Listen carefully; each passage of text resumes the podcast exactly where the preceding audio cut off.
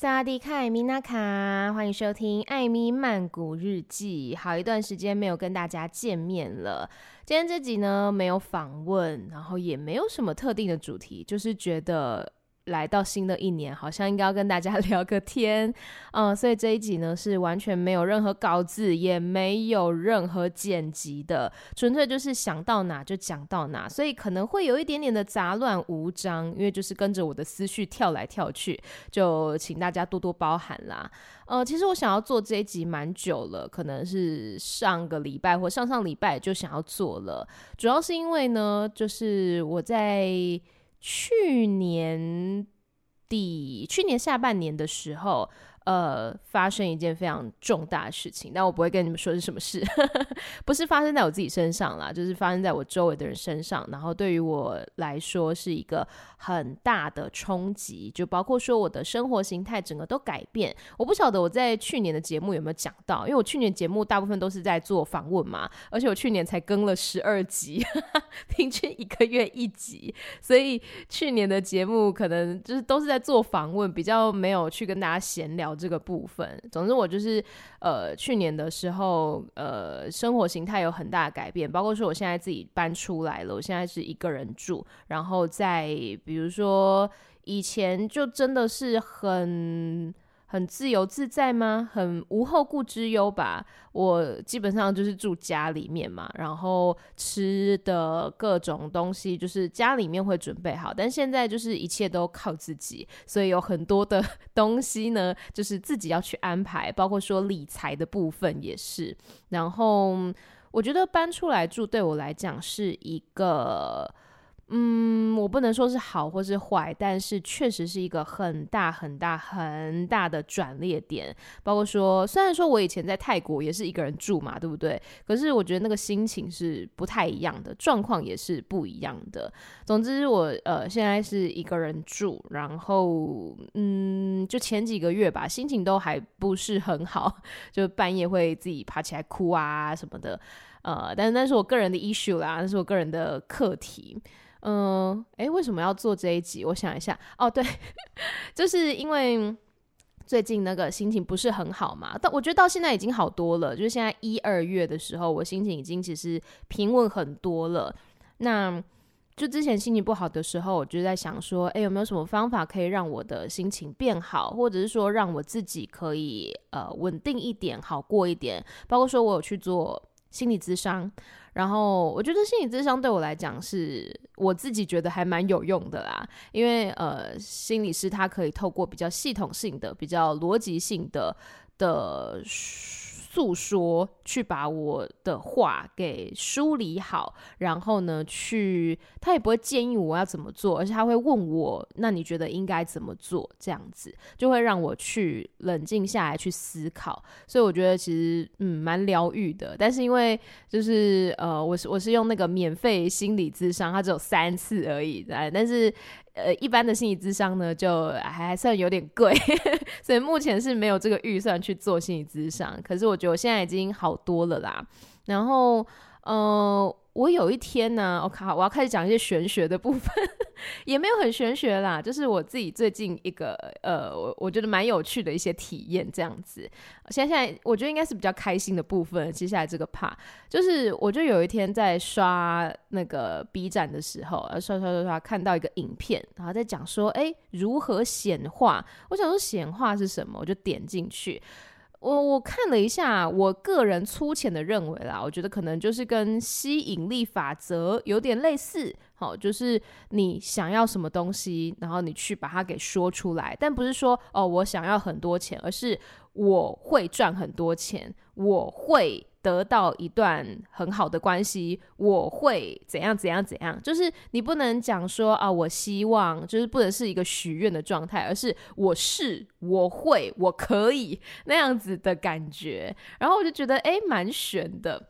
然后就看到底下很多人留言说：“哎、真的照这个方式去做，呃，就是跟宇宙下订单嘛？不是很多人这样说吗？呃，就很多人留言说：‘哎、真的是有用的。’我想说，真的假的？有这么玄吗？然后刚好那一阵子呢，就是我们现在在做的那个节目的受访者，就是有一些都还没有回复，我就很焦躁、很急躁这样子。我就跟宇宙许愿说，希望呃，我不是我不是说希望，我说我的受访者会很快回复，然后我们的节目。”访谈会很顺利，然后我们今年会得到金钟奖之类的，就是用 用这样子的一个方式来跟宇宙喊话。结果呢，隔天开始，我们的那些受访者真的就陆陆续续的回复了。虽然我觉得可能也是有一点巧合吧，因为就你把那个邀约信发出去嘛，然后他们慢慢的回复，好像也是正常的，对不对？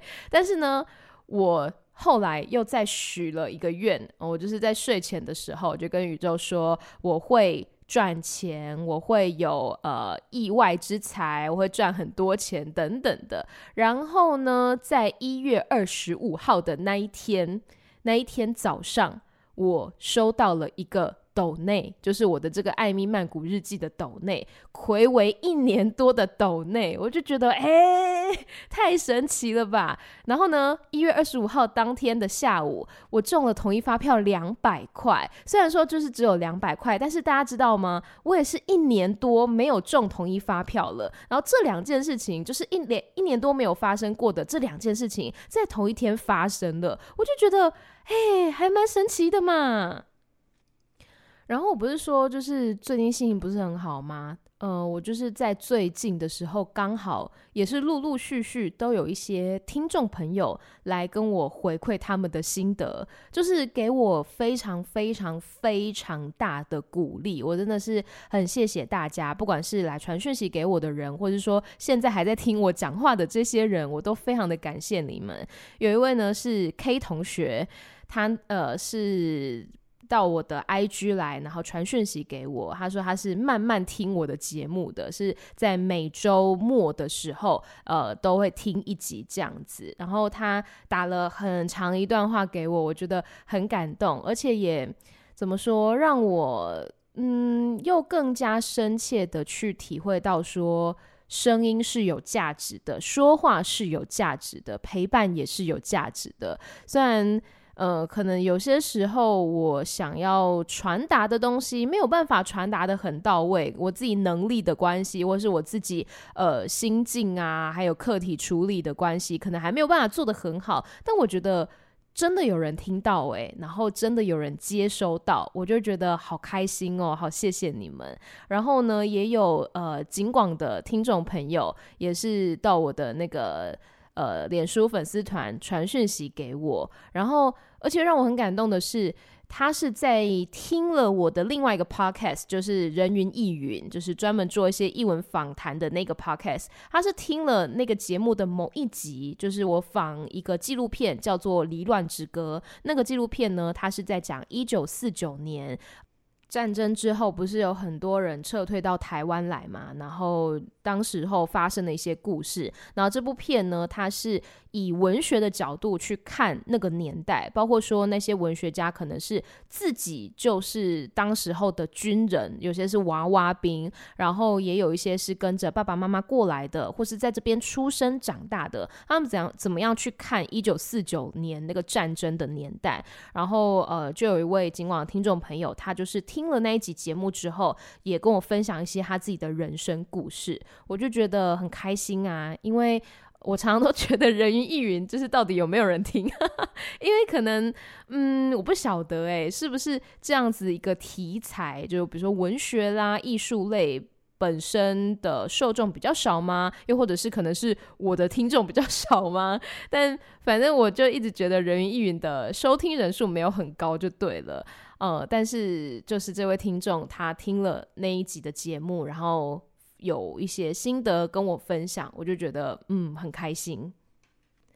然后呃，讲到这个显化，就是一些玄学的部分，就是我从许愿的那一天之后开始，我就变得怎么说？会去注意生活当中的一些所谓的天使数字，不知道大家有没有听过这个概念？天使数字就是对每个人来讲好像意义不太一样。比如说，有些是呃，你看到你的生日，或者说你看到一些连续的数字，比如说三点三十三分三十三秒这样子。然后，因为我们是做电台的嘛，我们每一个录音室还有办公室都会有一个子母钟，那子母钟上面就是会很明显的写现在是几点几分几秒这样子。我就是从那天开始之后。我就觉得我很常看到一些连续的数字，比如说十一点十一分十一秒，但我后来又觉得好像可以用科学的、理性的角度去看，就是因为我十一点十一分那时候刚好就是可能放完歌，然后正要讲话，就刚好是那个时间，所以你要说悬吗？好像嗯也还好。可是呢，我跟你们说，我上个礼拜去台中玩，然后呃。我们去台中的那个过程当中，我就跟我两个好朋友也分享这件事情，就是闲话啊，然后天使数字啊之类的。我们就一路上发现说，哎，我们其实遇到很多天使数字，哎，因为我就是在去台中玩的前一天，我去买电影票，然后那个电影票呢是呃我最喜欢的电影，叫做《家有喜事》，是一个很老的港片。然后我当时候买到的票是。舞厅五排五号，而且最夸张的是，我在去买电影票之前，我在电台录音，我就是在录那个我们去年有入围金钟奖那个节目《泰克哈哈哈》啊，泰克哈哈哈，它的中文写法是泰克五五五。然后呢，我录完那个节目之后去买电影票，也是舞厅五排五号，不觉得很玄吗？虽然说很多人都觉得这可能这是几率问题、巧合，但我就觉得很玄嘛啊！反正我们在台中的时候呢，我们就我们的车子，我们座位好像是五排吧，就是五 A、五 B、五 C 这样子。然后我们的房间号码最后一个号码也是五。然后我们，我我朋友很好笑，他们甚至把，比如说我们去夜市买东西，他说：“哎，刚刚那个是五百元，那个是五十元，就所有都可以归到这个宇宙力量就对了。”然后我们回来的那个车程，因为我们没有。搭我们没有订到车票，所以我们就是搭自由座回来。然后我们就在自由座里面，我们就真的是随意的停下来，就是走进车厢里面停下来，然后抬头一看，十五排就是十五 A、十五 B、十五 C 这样子，我就觉得蛮玄的啦。就是因为我就很喜欢这种你知道吸引力法则啊，或是一些有趣的玄学的东西，就觉得蛮有趣的。可是我觉得很重要一点就是你要去相信，就是比如说你今天许愿说，哦，我会有一个很好的工作，那你如果今天许了，明天没有拿到那个工作，你也不要觉得是失败。我觉得。对，我从这件事情身上学到一个很重要的事情，就是你不要觉得没有发生的事情就是失败，你要想它是正在实现的路上，它是正在成功的路上。你今天没有能得到这工作没有关系，你可能明天就得到了。你不要觉得哦，这这一切都结束了，不是的，它是正在努力显化的过程当中，所以不要轻易的去觉得自己失败。突然又变得好鸡汤哦，然后啊，跟大家分享一下，就是我在诶，是这是什么时候啊？上个月吗？对，上个月的时候，就一月份的时候，我去了央广去录了一个。泰语的节目，然后也很开心可以跟这位主持人，他是珍珍，然后一起聊聊天，分享一些台湾人在春节的时候会做的事情。虽然我觉得比较像是我自己会做的事情，不代表所有的台湾人啦。但是呢，呃，我是全泰语去聊天的，所以其实对我来讲我还蛮紧张的，因为本来在访纲里面还有写到一些好难的东西哦，比如说。呃，真正有写到一题是什么是犯太岁？我想说，哇，犯太岁用中文讲，我都不见得会解释，诶，用泰文讲。我后来就想说，好，我就是用泰文说，哦、呃，跟生肖有关的一些事情。就如果是犯太岁的话，可能就会呃运气比较差啦，需要去安太岁啊等等的。还好后来因为时间不够的关系，所以那题就没有问了。那呃这一集就是播出的话，就会再跟大家说，好是。在央广播出的泰语节目，然后呢，之后呃也会邀请珍珍来节目当中跟大家分享，想因为他最近出了一本绘本，呃，叫做《沙拉包恐破》，应该是吧？叫做《爸爸的破书包》，呃，也是一本我觉得很有意思的绘本。那之后会请珍珍来节目当中跟大家分享。另外还要分享什么呢？哦，我一月份的时候呢，去听了霓虹绿洲音乐季，就是在文山农场的那个音乐季。呃，我去年也有去，我觉得就是很开心，很像是到山中修炼呐、因为文山农场它就是在山上，然后呢，刚好那几天又偏冷，所以你就会觉得很像脱离人世间，你知道吗？就是世外桃源的感觉。然后这一次也有好几个呃泰国的歌手来台湾，包括说像是呃 My My Freak，还有呢 Valentina Ploy 以及。U 还有 land of My 等等等等的，其实有越来越多的泰团啊、泰国歌手都来到台湾表演，相信不用我讲，大家应该也都非常的知道哈。那个讯息只要一出来呢，都是转坡再转坡非常的兴奋，所以就嗯蛮开心可以看到这样子的一个盛况的。然后也分享一下，就是我在二零二四年开始的一些转变吧。因为我在去年的时候呢，其实在我个人的 IG，就是我私人的 IG，我是每个礼拜都会写周记的。虽然说我觉得很充实，但是写到后面真的有有时候会有点累，就不知道写什么。就今天可能真的没有发生什么事情，就不知道写什么。那呃，我今年开始，我也不晓得为什么。就今年开始，因为我得到了一本很漂亮的那个笔记本，就是二零二四年的那个日记、周记、手账那那个那一本东西。然后呢，我就觉得我不能浪费这个物品，所以我就开始写日记。我就开始手写日记，因为我很小的时候，可能大概国中、高中，我尝试过这件事情，可是每次都失败，因为我觉得写日记好烦哦，就是我还要写下今天发生什么事情，好累哦。可是我今年就不晓得为什么，真的是鬼使神差的，突然就开始写日记。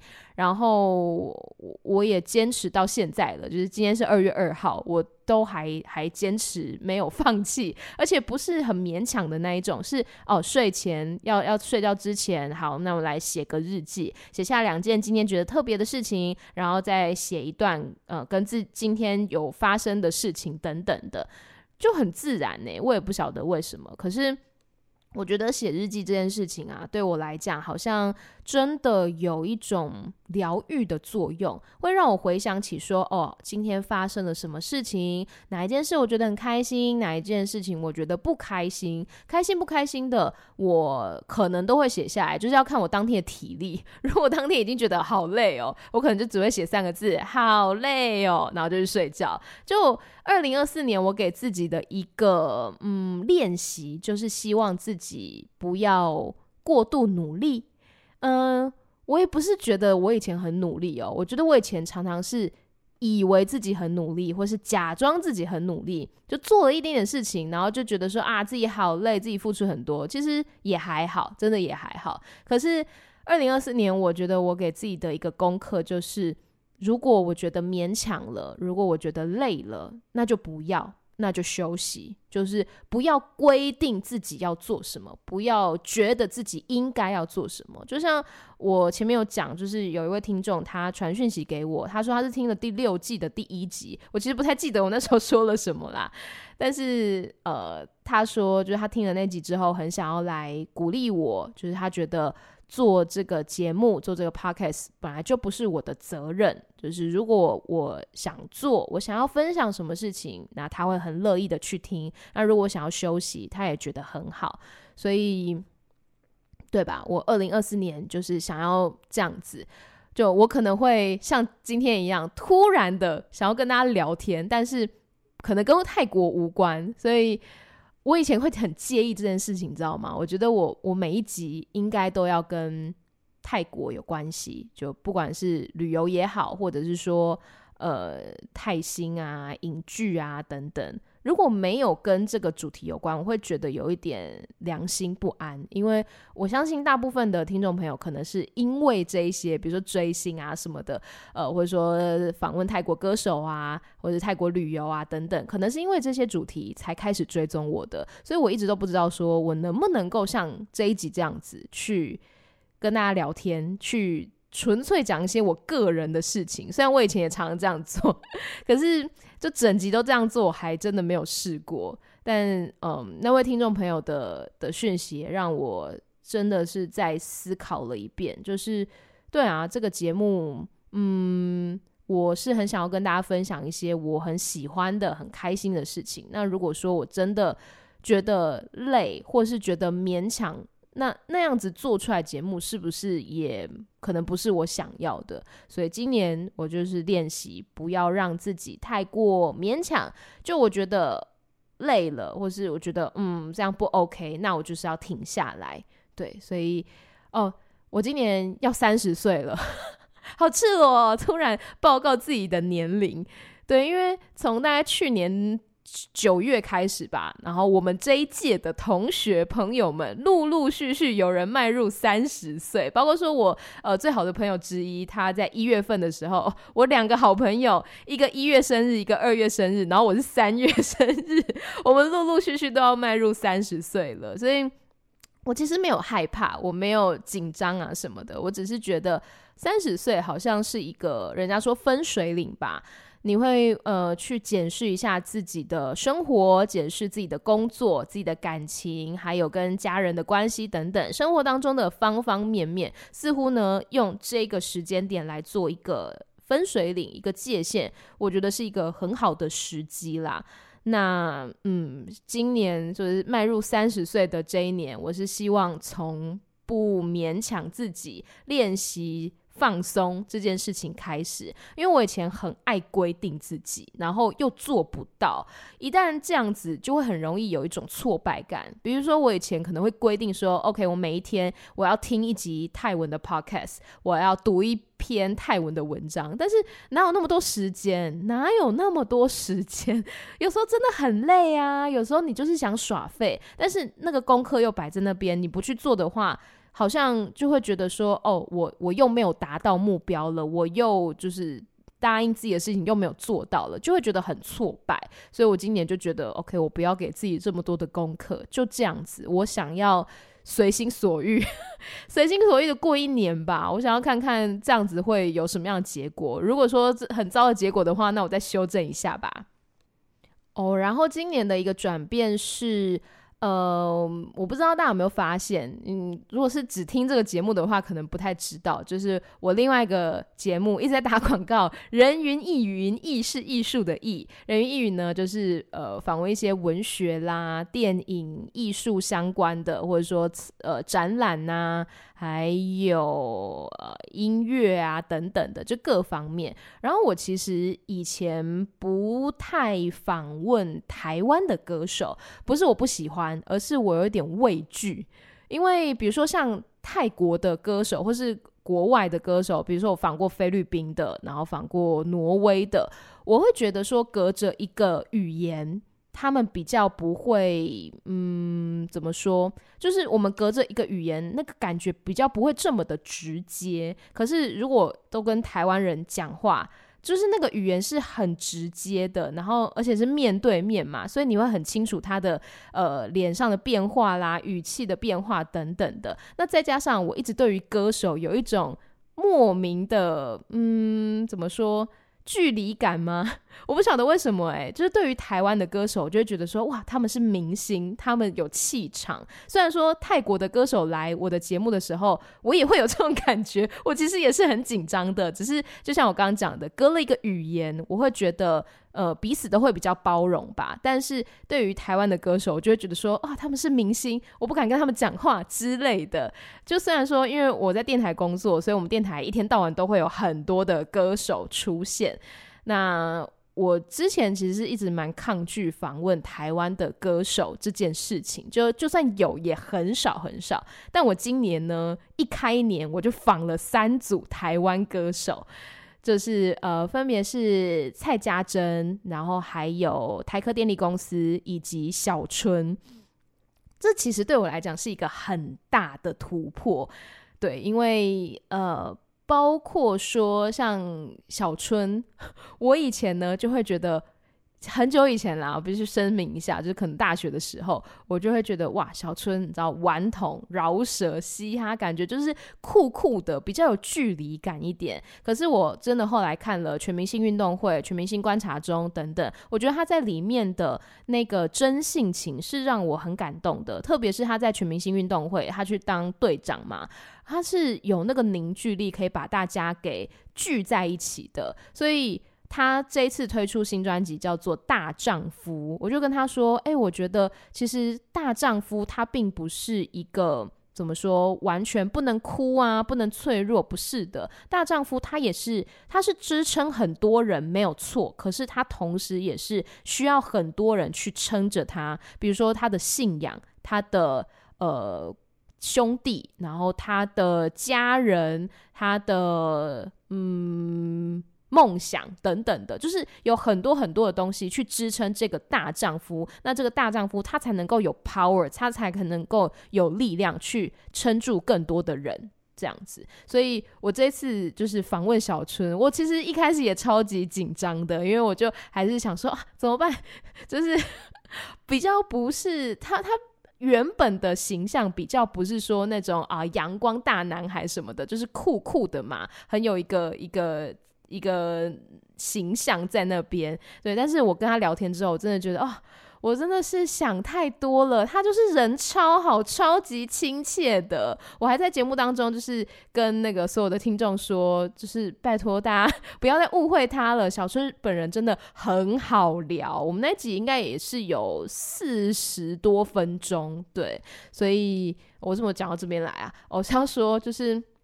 二零二四年的一些转变，就包括说我以前不是这么擅长访问台湾的歌手，但是到今年我也是陆陆续续的、慢慢慢慢的打开自己的心房，觉得说，哎，我其实是可以做到这件事情的。然后哦，还是要分享一下一些跟泰国有关的东西，但这是我刚好想到的，就是我前一阵去看了那个《鬼生气》，这是一个泰国鬼片。我觉得这蛮可怕的，因为我是一个非常喜欢看鬼片的人嘛。然后我我大概也知道说鬼片的套路是什么，但是我觉得这一部《鬼生气》它让我觉得很棒的点是，那个鬼啊真的是活灵活现的，它不是一般的那一种，嗯，纯粹吓你的女鬼。哦，对对，里面是。应该是女的吧？对，一个鬼，她是会玩弄人心的鬼，而且呢，里面会有一些比较血腥吗？比较比较。嗯，血腥的镜头比跟画面啦，我是不知道我在讲话的这个同时，这部片还有没有在在上映这样子，但是我觉得是蛮不错的，难怪它是泰国的票房冠军嘛，也是我近几年看过的泰国鬼片来讲我最喜欢的一部。然后另外要跟大家分享什么呢？哦，我在一月的时候我去呃玩了一个沉浸式体验。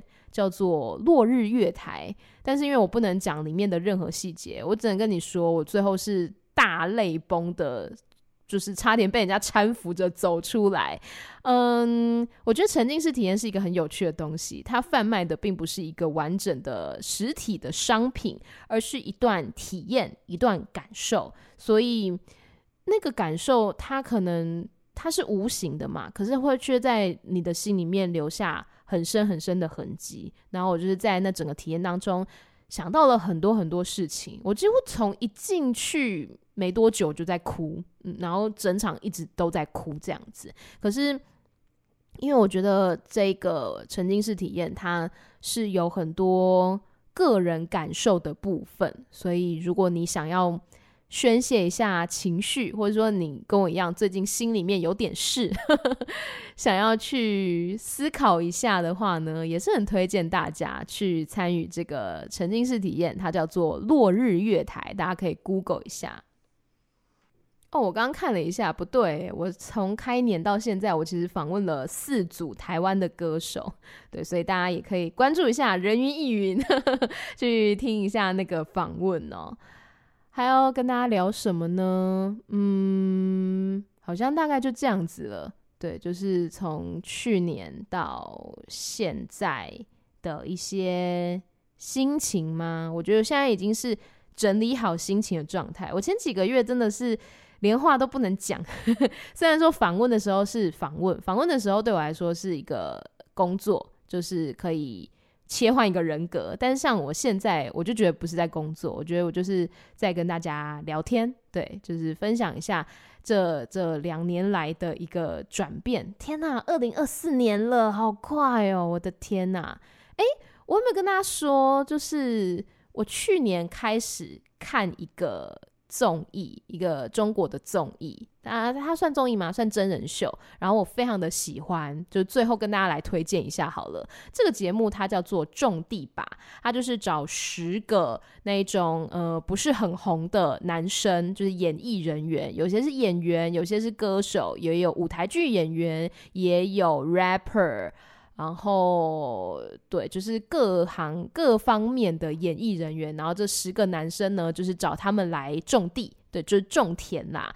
然后，其实一开始我只是，就是也是在 B 站上面刷到这个影片，然后没有抱什么期待，但看了之后就觉得还蛮疗愈的，因为他们不是作秀，因为他们就是。一直都会有他们每天生活的 vlog，然后还三不五时直播，所以是可以清楚看到他们真的是从早到晚都在田里面去耕作的。包括说他们，他们现在已经在拍第二季了嘛？他们第一季的时候就是先收了水稻，然后呢再播种小麦，这过程当中也遇到很多的问题，比如说天气，然后那个。他的那个沟啊，沟渠都积水了，要怎么样去通沟？然后他们后来甚至也不止种东西，他们还要养一些家禽家畜之类的，养羊，还有养鱼。呃，养虾，然后养鸡，养养鸭，就是各式各样的，就是农业的形态，他们就都尝试着去做。那这过程当中，当然会遇到很多失败，比如说他们也有种玫瑰花，还有种一些水培的生菜等等的，但是。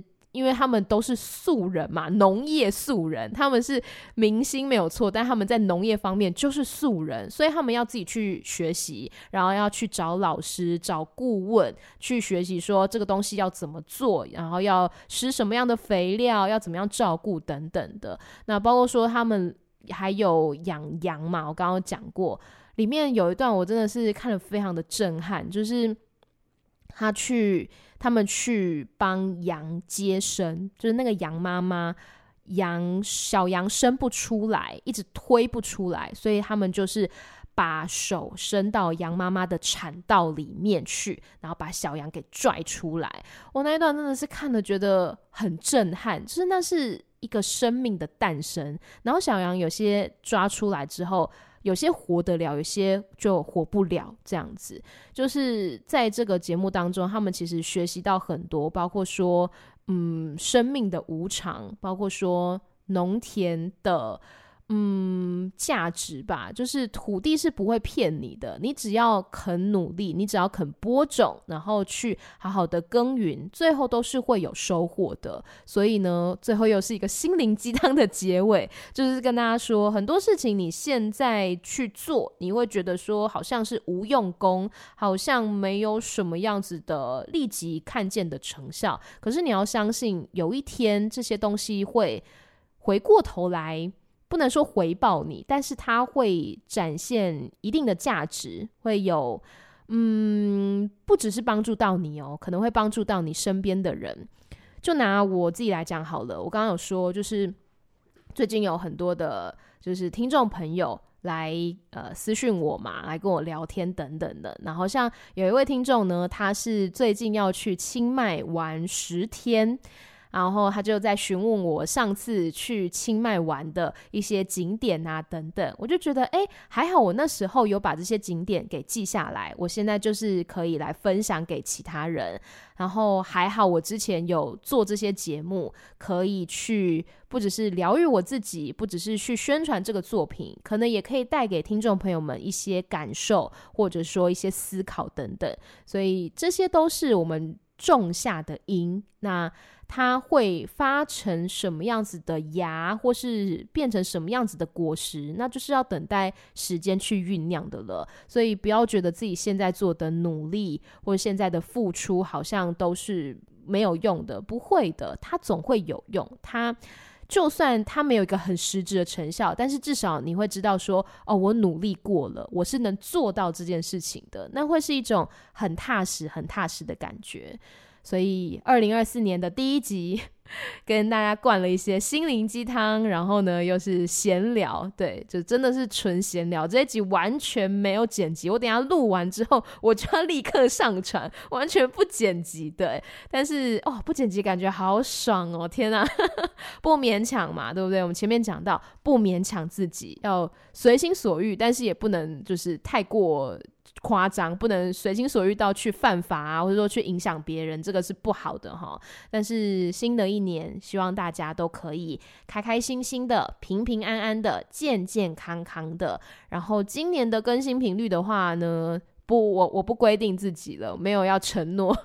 可是呃，如果有有可能会突然，就像今天这集这样，突然的想跟大家聊天，就不一定跟泰国有关了，但是可能偶尔也会跟泰国有关的关系也的内容啦。像预告一下，就是下一集会邀请那个前面讲到的珍珍来聊聊，因为他是泰北人，然后他出了这一本绘本，我觉得是很有意义的内容，也希望跟大家分享。那我们就就下集再。哎，下你看没有没有没有那个剪辑，就是会把所有的卡词都听到。我们就下集节目再见，那就先预祝大家新春愉快，龙年行大运，下次节目见喽，拜拜。